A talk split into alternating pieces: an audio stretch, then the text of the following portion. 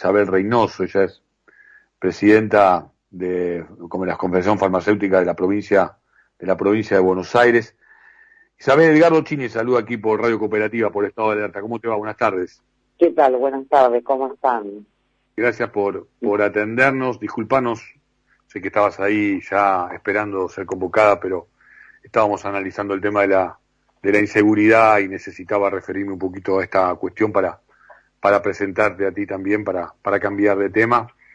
Eh, Isabel, eh, digo, seguramente, como estamos haciendo todos los que ejercemos algún rol al respecto, estarás ahí en el minuto a minuto, ¿no? Se ha anunciado un acuerdo con los principales laboratorios, se habla de los medicamentos genéricos, pero vos estás ahí en, en los puntos de venta, ¿no? Y conoces eh, incluso medidas similares de otro tiempo que se han tomado. ¿Cómo ves? ¿Cuál es tu, tu, tu primer análisis de este escenario que se está planteando?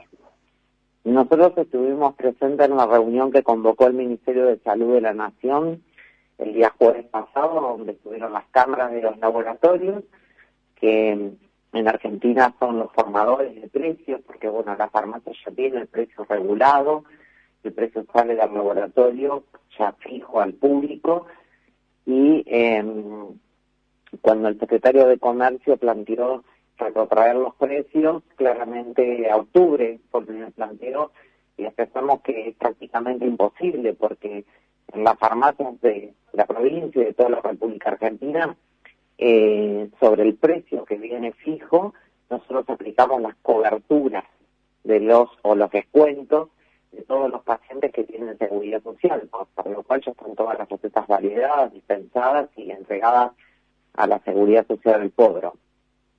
Eh, decirles que los datos que tenía la Secretaría de Comercio no eran concordantes con los datos que tenemos nosotros, eh, ni tampoco los que tenían los laboratorios, por eso lo que se decidió fue que los laboratorios carguen los precios con fecha primero de noviembre, recordemos que esta reunión fue el día 4 de noviembre, fue principio de mes, eh, que por los 60 días va a haber un control, monitoreo y le pidió que los mantengan eh, lo más estable posible, eh, porque también hay que discutir una política integral de acceso al medicamento. O sea, no alcanza con discutir el precio del medicamento si la gente no tiene cobertura y no accede igual. Hay tratamientos que son crónicos, que impactan eh, todos los eh, meses en los bolsillos de la familia y hoy hay 15 millones de personas que no tienen eh, cobertura de la seguridad social. Ahí hicimos alguna propuesta, pero bueno, quedó eh, como para desarrollarse, porque también hay una situación que se está dando en Argentina desde algunos años y se recrudeció en el último tiempo con la pandemia, que son las imposiciones que hacen ciertas obras sociales, que eligen algunas farmacias, eh, y el paciente tiene que peregrinar de localidad en localidad para poder acceder al descuento. Eso sí tiene un impacto enorme en el bolsillo de la gente, debido a que eh, sobre una receta, un, re- un medicamento que vale 100 pesos, eh, si tiene cobertura 40%, 50 o 60, cambia lo que tiene que pagar el paciente. Y es totalmente diferente no tener ningún tipo de cobertura, eh, como pasa con algunos argentinos. También nosotros planteamos el tema de la financiación, porque bueno, la farmacia compra el medicamento, tiene que pagarlo la mayoría en promedio de 15 días y hoy la seguridad social está pagando en el mejor de los casos 60, 90, hasta 180 días la demora. Entonces, esto es como un castillo de naipes que si uno mueve una pieza eh, se, se puede caer el resto y eh, los descuentos y las coberturas eh, son lo que también eh, llevan al precio final que termina pagando el paciente cuando viene a la farmacia. Eh, Ahora, tal vez- eh, Isabel, eh, quiero hacerte varias varias preguntas eh, ¿Cómo no? y a ver si, si tenemos el tiempo para, para, para la respuesta porque son muy importantes. Estamos hablando de, de salud, también estamos hablando de economía, ¿no? Digo, ¿quién pierde con este congelamiento? A ver, eh, digo, se congela el precio, eh, pero la inflación continúa en los próximos meses porque va a haber inflación, ¿no? Más o menos va a haber inflación. Eh, el compromiso es a que se congele el precio y supuestamente pierden los laboratorios o el Estado debe compensar, ustedes pierden también, ¿cómo es cómo se cómo se aplica, digamos? Y te pregunto también, dijiste que había datos diferentes y que ustedes llevaron algunas propuestas concretas a la Secretaría de Comercio Interior. Ampliame un poquito eso, a ver. Sí, datos diferentes porque, por ejemplo, para los medicamentos de los adultos mayores de PAMI, el año pasado el precio estuvo casi todo el año congelado, aumentó el 9% en todo el año, eh, por debajo de la inflación, y este año estamos alrededor del 30-32%, que también está debajo de la inflación que hay. Entonces, eh, los datos que tenían era que los medicamentos habían aumentado por encima de la inflación. Y la verdad que nosotros tomamos una muestra enorme de 6.500 farmacias de toda la República Argentina y no tenemos esos datos, no son coincidentes. Nosotros no tenemos medido octubre porque como se cierra el mes y se está procesando, pero bueno, sí hay eh, aumentos puntuales en diferentes momentos. Eh, aumentos puntuales y gigantescos. Sí, pero por ejemplo, medicamentos pseudoanestésicos, morfina, pero bueno, eso, la morfina ha aumentado un montón, pero tiene que ver con el contexto pandemia. ¿Por qué? Mm. Porque no había el propofol, fentanilo que se utiliza normalmente, entonces eh, los farmacéuticos reemplazamos o reemplazan por otros eh, pseudoanestésicos. Eso mm. eh, es así, la levotiroxina tuvo un aumento un tan importante, pero bueno, los promedios nosotros manejamos los 500 productos más dispensados y también una muestra enorme. Si yo agarro 10 productos, no me eh, sirve para hacer un muestreo, ¿por qué? Porque hay muchísimas más patologías, o sea, en el medicamento la lógica no es la misma que en el alimento. La cadena es justamente inversa. Precio fijo para la farmacia, la farmacia no lo puede mover, porque sobre eso hace los descuentos de la seguridad social. Y de usuario a la el precio tiene que ser igual en la farmacia. Ahora bien, hay algunos medicamentos puntuales, pero para mí puede ser esencial la levotiroxina porque tengo hipotiroidismo, para otro paciente el medicamento para diabetes, para el otro el medicamento antihipertensivo, o sea, se puede tomar una muestra de 10 medicamentos nada más.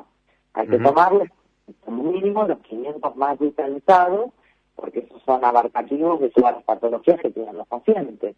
Isabel, ustedes tienen un vínculo muy interesante eh, en, la cadena y vos tenés que también, como interlocutores, discutir todo este tipo de políticas con los laboratorios y también, por supuesto, con las obras sociales. Eh, ¿Se está viviendo una concentración también en el tema de las farmacias? Hubo mucha discusión durante un tiempo que algunas farmacias no debían afincarse en, el distrito bonaerense, que las cadenas no estaban cumpliendo con la ley, que no estaban cumpliendo incluso los distanciamientos que estaban pautados previamente entre un local y otro local farmacéutico.